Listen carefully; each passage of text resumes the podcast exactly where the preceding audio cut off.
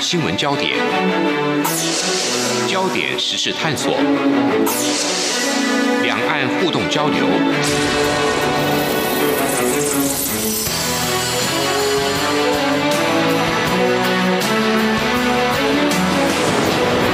请听黄丽杰制作主持的《两岸 ING》。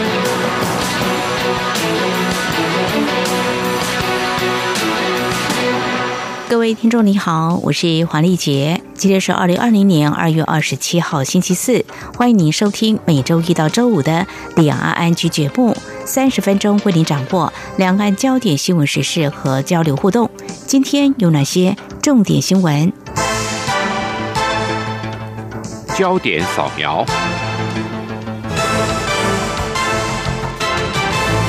中国国家卫生健康委员会今天二十七号上午通报，二月二十六号武汉肺炎新增死亡病例二十九例，是二月以来最少的一次，累计死亡两千七百四十四人，新增确诊病例四百三十三例，累计确诊病例七万八千四百九十七例。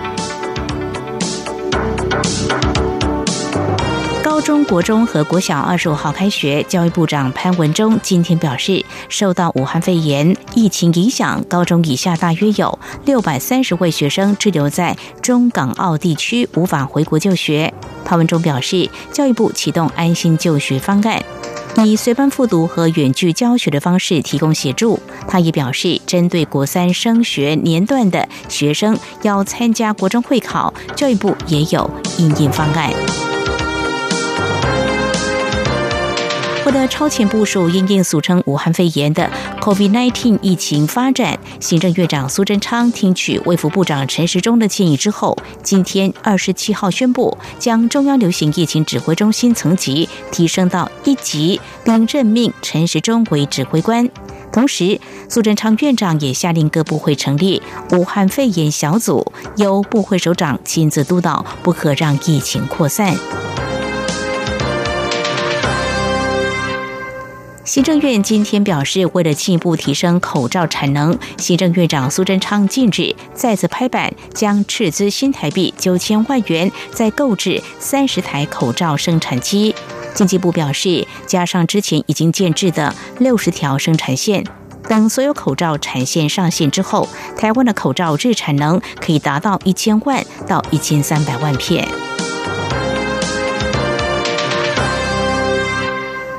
武汉肺炎疫情升温，蔡英文总统今天前往视岛十七年前曾协助 SARS 期间消毒和平医院的陆军三三化学兵群防疫整备。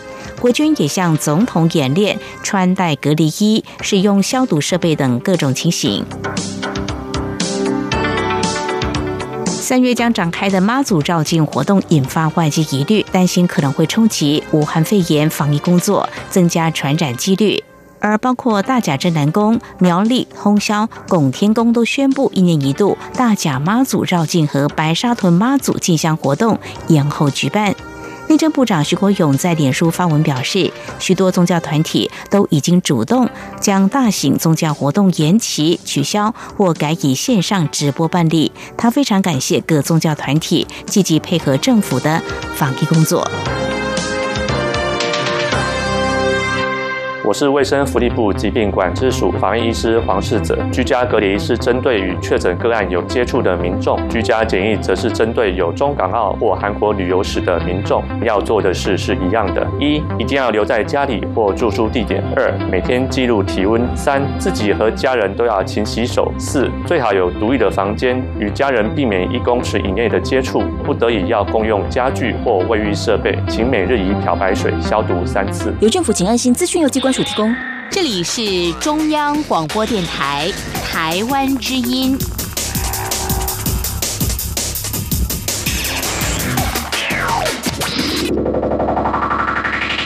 这里是中央广播电台，听众朋友现在所收听的节目是里奥安居。我们说一粒沙看一粒世界，这对豪芒雕刻工艺大师陈峰宪来说，不只是对人生的参透，也有技艺的挑战。那么过去四十多年来，他因着书法跟绘画的天分，沉浸在豪芒雕刻的世界，有不少作品收藏。嗯，当然也有机会跟中国大陆艺文界人士来交流。那么今天特别邀请他来跟我们分享，非常欢迎陈老师，你好。哎，主持人好，听众朋友。大家好，呃，我们谈到这个毫芒雕刻啊，从字义上就可以知道，它是在这个细小的物品上展现技法。谈到这个毫芒雕刻呢，一般来讲的话，主要有哪些技艺呢？是大家应该是可以接触到或看到、欣赏到的呢？哦，毫芒艺术呢，啊，起源在中华呢，已经有三千多年了，哈。嗯。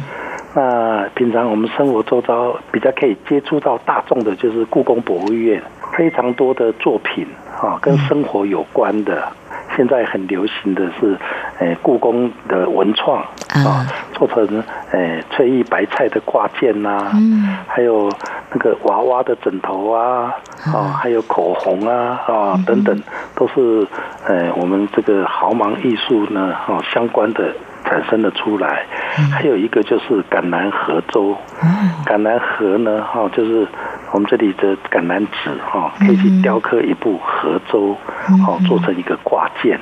啊，这些都是古老的工匠师嗯。流传下来的。惊人之作，哎，嗯哼，非常谢谢老师的分享哦。谈到故宫的一些文创作品，我们在中国大陆的听众朋友也都非常的喜爱哈。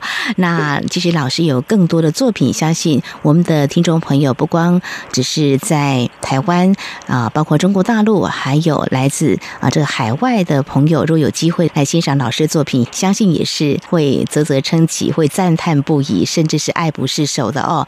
嗯，老。老师呢，这个毫芒雕刻作品非常的多，因为你还有一个雕刻馆啊，可以让民众呢前往来欣赏作品很多。过去在节目当中，我们也有做一些介绍了哦。嗯，您所雕刻的作品呃，选用的这个材质可以说是没有设限，比如说一粒米啊，像是米也可以在那里头雕刻。另外，昆虫翅膀也可以。对。哦。头发也行吗？是是。哇，这个就是要借助很多的工具哦。嗯，很多材质可以几乎说是没有设限，是不是在一直挑战你自己呀？对，像二零二零这个中国的鼠年嘛，哈。我就用那个黄金材质呢，啊，雕刻世界最小的黄金小老鼠。哇！那平均小老鼠呢，一只就只有一毫米左右而已。嗯。我用了十个月的时间，啊，设计了四组那个主题啊，有老鼠娶亲啊，虎鼠双飞啊，还有十全十美啊，同心协力啊，四组作品。那这些不可思议的微小立体雕刻呢？嗯哦，都是人类的雕刻极限哦。哦，是老师为什么想选用这个黄金这个材质？会不会比较偏硬啊？嗯，这个黄金有高贵喜气的这种感觉啊。哦，尤其是我们民众特别喜爱这个黄金。嗯，哦，所以说我就想用黄金呢，啊，来做一个自我的挑战。啊，功法的挑战，功法的挑战。呃，因为我们故宫呢，有的器物最重要的就是金银铜铁玉牙牛角这个物件，那以黄金呢为贵。啊啊，所以说我今年呢，就是用黄金为素材，嗯，啊，雕刻十二生肖为首的老鼠。嗯，是。往后可能十二年，我都会用用黄金。哦，真的吗？对。今年应该有一些经验嘛？哦，就是用这个材质，所以这个黄金它的那个材质，我刚刚有提到，就是说是不是会偏硬？所以在这个雕刻的，比如说刀工这个部分的话，是不是？对老师来说是一个很新鲜的尝试。没错，那个黄金在雕刻的时候会有一些呃残渣的存留的问题，比较剃的不干净。嗯，所以说要什么样雕刻，什么样剔除。它这个血血哈，还有要什么样抛亮它啊，这些都是我花了好几个月的时间哦，去把它尝试啊研究出来，然后最后再用火去冲它啊，就是烧烤一下，让整只老鼠呢啊，哎晶莹剔透起来。哇，这个材质要对它非常的呃理解它，比如说用火去刨它，那是不是会伤害到它？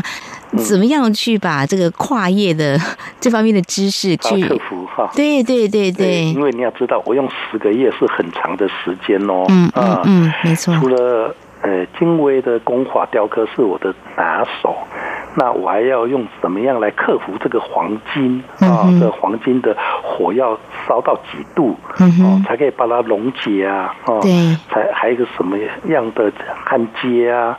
还要什么样雕刻？用什么工具啊？哦，嗯，这十个月当中呢，先前六个月来呢，都是一直在失败中。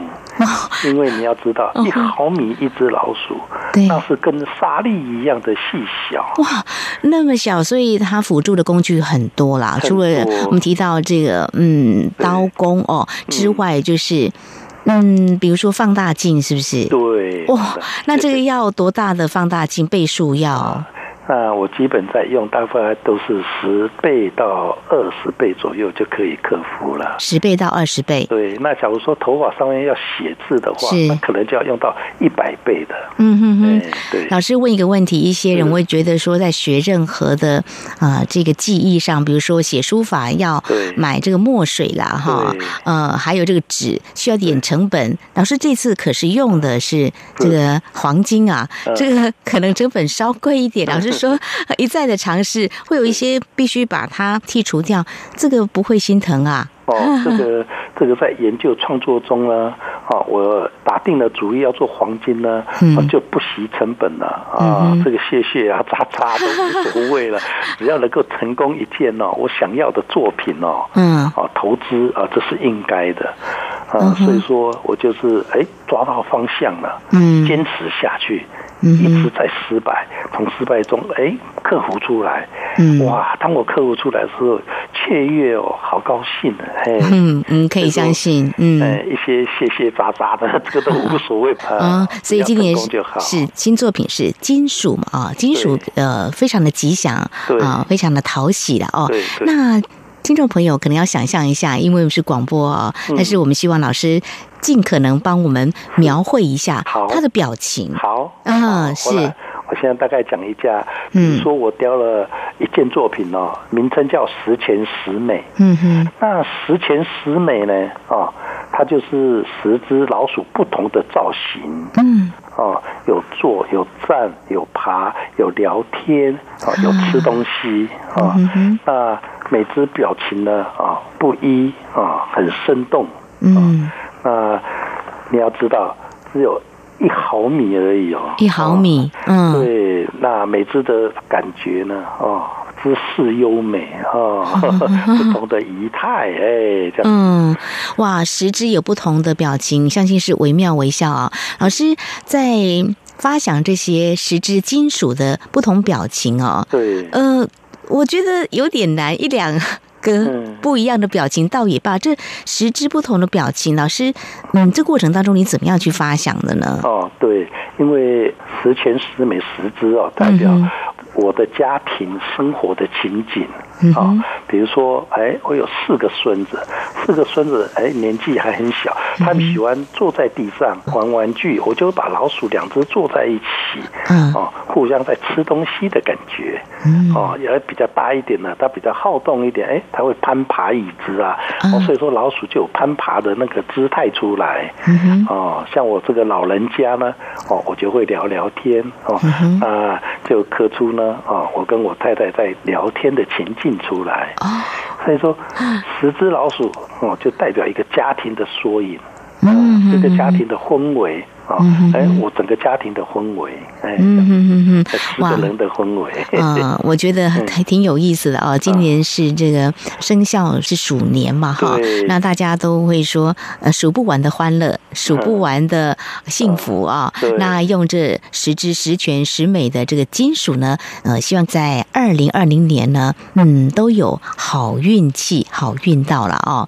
老师好像每年不同的生肖都会有一些不同的作品吧？哈，今年就是以金属十全十美来做你的代表作，是不是？对对对，嗯，我很卖力的把生肖 一年一年的把它克服出来。哎，很有意思哎，你还花了十个月，十全十美，连这个时间都是十个月啊。对，我觉得有很多在你个人的这个创作还有完成过程当中啊，更多的这种甘苦在心头。不过，您过去几十年来都一直在创作新的作品，当然有不少的收藏。嗯，有机会的话呢，到陈老师这边来就可以一览无遗。希望在不同时间点去就可以看得更多。不过好像要先预约嘛，哈。呃，嗯，礼拜一、礼拜六要预约，礼拜天就。对外开放哦，这样子哈，十点到下午五点啊，在嗯台北这边，新北新北市碧潭安康路这里啊。好，那我想呢，呃，老师的作品呢，很值得大家呢细细来品味、来欣赏的哦。好，这是在今天节目当中呢，我们访问豪芒雕刻家陈凤显陈老师，跟大家分享他今年的新作品，就是十支金属十全十美，嗯，带给大家呢好运到。哦，稍后相关的一些话题，我们再请陈老师来跟我们进一步的分享。这里是中央广播电台台湾之音。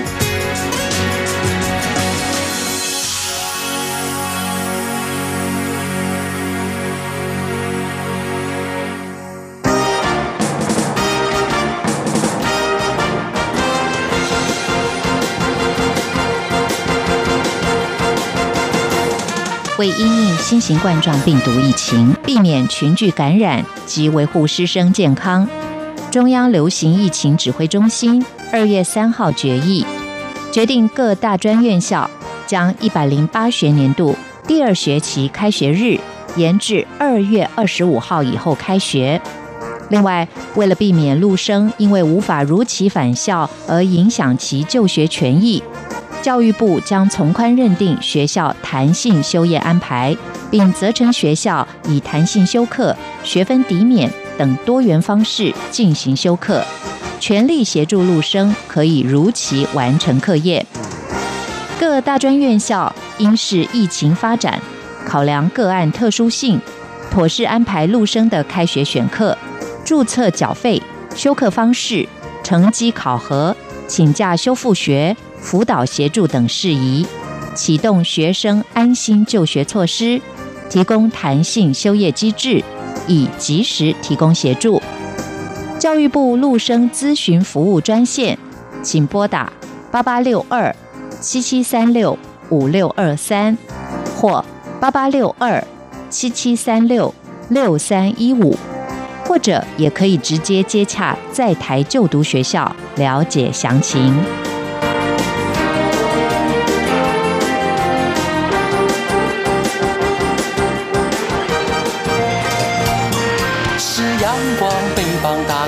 世界之窗是阳光翅膀，环绕着地球飞翔。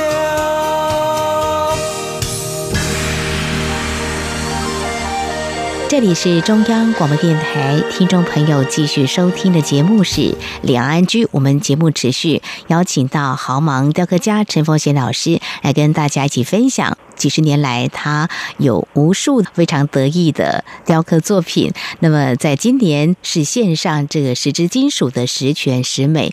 事实上呢，其实陈老师不光只是把一些非常大家相当惊叹的作品呢，在台湾大家可以近距离的来做一些欣赏。那么这几年也有机会跟我们中国大陆的艺文界人士共同来交流。呃，在过去几年，老师是不是有到大陆去，把你的作品也跟当地的啊一些业界来做这方面的参展，或是研讨，或者是交流呢？哦，有的。嗯哼，这十五年来呢，啊，我跟大陆的文化的互动非常的多。嗯哼，十五年来呢，啊，每年都会有好几次的受邀到大陆做文化的互动展览、演讲啊。那二零一九就受邀了六次到大陆做一个互动。嗯哼，呃，这几天本来在我们这一零一世贸呢，啊，松寿路九号有个华纳微秀的互动的一个展览。嗯。因为这个武汉肺炎，武汉的一个疫情呢，所以说延后了。哦，呃，延后大家还是可以期待了哦。我们希望这个疫情赶快平息，让一些交流呢可以进行哦。好，那谈到您过去有机会到中国大陆去交流，包括演讲，或者是说跟艺文界人士的一个互动哦，相信中国大陆这方面的艺术人口应该蛮多的哈。哦，大陆地大。物博，人才济济，嗯但是，呃，台湾的我这个微雕的这个领域呢。啊，我还算是比较走走在前面一点哦，啊，比较前卫一点，嗯，还有比较创意创新 啊，所以说他们很好奇这一块，经常会会邀我过去跟他们做一个互动，这样子。这样子哈，嗯，他们也有这个类似老师这种毫毛雕刻吗？也有，人才好多，他们大陆人口多哈。哦，有年轻一辈的吗？微雕的这一微雕很多，好多很多很多，嗯，哦，那么有兴趣的人应该也有。有一些吧，哈哦，很多。嗯，不过老师的创意十足啊，比如说，我们也可以拿元首来做我们雕刻的意象。嗯，像是蔡英文总统有吗？哦，有。呃呃，习近平主席也有，也有。还有毛泽东主席也有。艺术家就是这样子，把当下的事情呢，哦，都会把它做出来。哦，不会有忌讳啦。哦，对对，在台湾就是我们创意多元，然后比较不设限嘛，哈。对对。嗯，所以有机会的话，看看蔡英文总统是雕刻在什么样的材质上头？上面，米粒上啊，米粒上。哦，嗯，所以对于人物雕刻，老师要好好端详这个主角人物了哦。对，因为我素描底印很好。嗯。对，我可以把那个人物的肖像呢，啊，啊，栩栩如生的把它哎画出来。哦，尤其是画在我们吃饭的这种米粒上。嗯，那这种大米呢，啊，尺寸只有零点五乘以零点三公分而已，哦，非常的细小，非常的细小。用不同的雕刻刀吗？哎，这要用到颜料的笔啊。哦，颜料的笔细的刻针啊，嗯，这样子。哦，这个跟刚才我们提到的这个在黄金这个材质上，哦，那不同了，不一样了。嗯，工欲善其事，必先利其器，这些工具呢都要备齐了。哦，在台湾都可以找得到嘛，哈。啊，对对对，都还是可以。那习近平刚你有提到用什么样的意象来创作？我也是用米粒。你也是用米粒？对对对对对。哦，这种书器我也是把它创作在米粒上，那个画面是。跟人家打招呼哦，打招呼这样子那种感觉。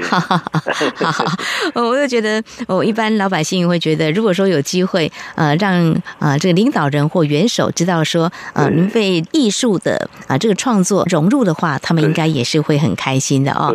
好，提到这个的话，我想呢，呃，老师有机会到中国大陆去做一些交流，相信呢，大陆那边的朋友也应该对老师的这个精湛的雕刻工艺呢，应该是非常的。佩服哦！不过老师，你观察到中国大陆业界，他们比较喜欢雕刻什么啊？象牙片，象牙片啊？呃，象牙片上面微刻，微刻，呃，诗词，有的会画个山水风景这样子。哦，那最近呢，有一些人呢，用科技的方式，就是镭射，镭射，呃，他们讲激光，哦，这种镭射，他们会把玉或是石头。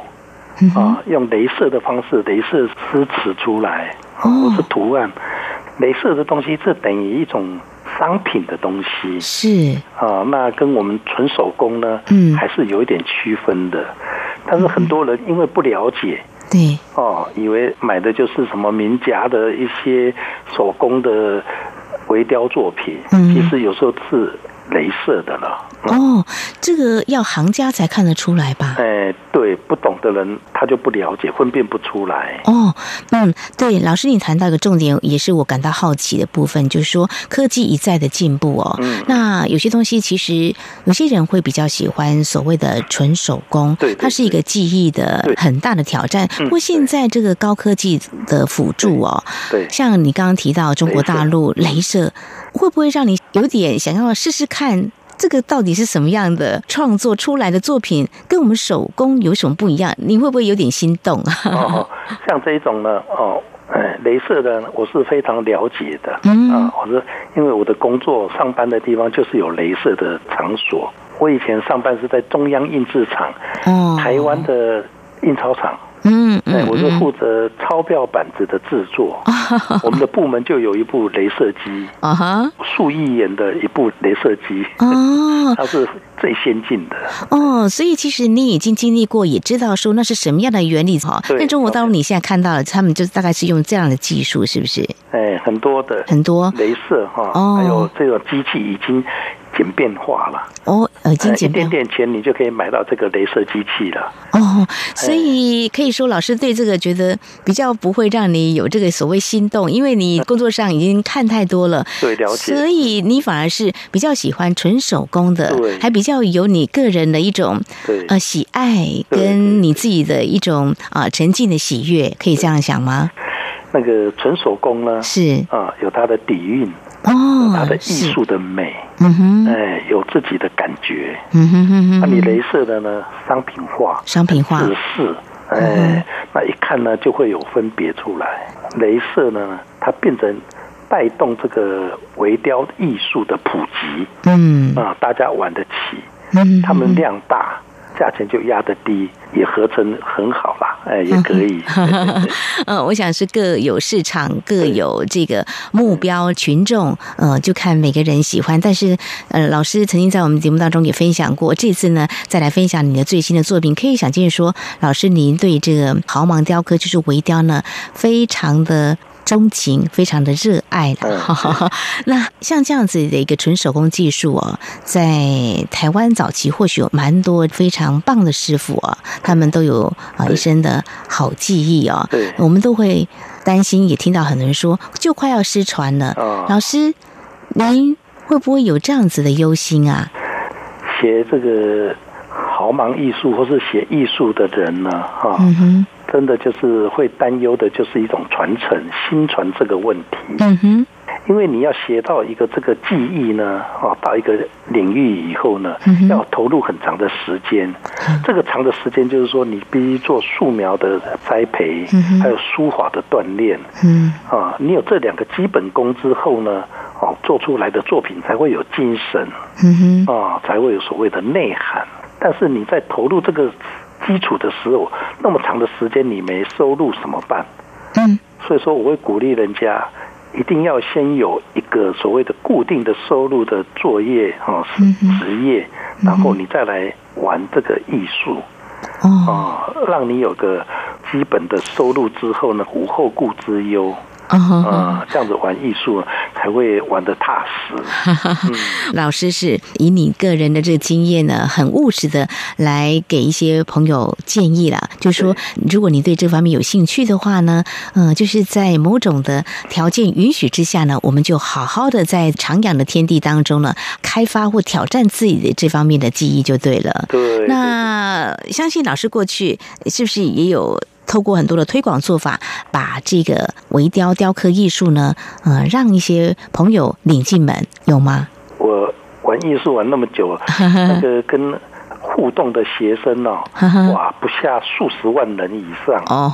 哎，我做这个艺术呢，除了微雕呢，还有做砖雕。嗯，砖雕。哎，砖雕教学生啊，亲子啊，嗯，社团呐，教他们基本功。嗯哦，砖雕这个泥土的时候去雕刻它，它比较不会有失败。嗯哦，都比较有成就感。嗯哼。所以说，很多学校都邀请我去跟他们做砖雕，做砖雕的装置艺术，砖雕墙，我还打造了一个砖雕像。哎，对，好，我想这方面的这个技艺的传承了，我们真的希望能够继续下来哈，一代传一代哦。那当然，我们觉得兴趣真的还蛮重要的，对不对？对，嗯，如果没有兴趣做一个根底的话呢，好像很容易被呃失败的作品给打败。但是老师呢，一再的挑战自己，我想这种精神，嗯，非常值得学习。所谓学习。真的人很容易被打败的哈，但是学这个雕刻呢，要很有耐心哦。那么当然也要啊一些条件的，在学习的过程当中呢，千万呢不可以因为一时的挫败呢就被击倒。好，我们在今天呢非常感谢豪芒雕刻工艺大师陈凤贤老师来跟我们一起分享。那么在二零二零年你的最新的作品，那么也。带来讯息，就是原本跟中国大陆来自广东的一些艺文界的好友，在台北呢有一场展览哦，但是因为这个武汉肺炎的关系，目前是将这个日期给延期了。那么有最新的讯息的话，我们也会让听众朋友知道。非常谢谢陈老师今天的分享，谢谢您，谢谢，谢谢。好，以上呢就是今天节目，非常感谢听众朋友您的收听，华丽姐祝福您，我们下次同一时间空中再会。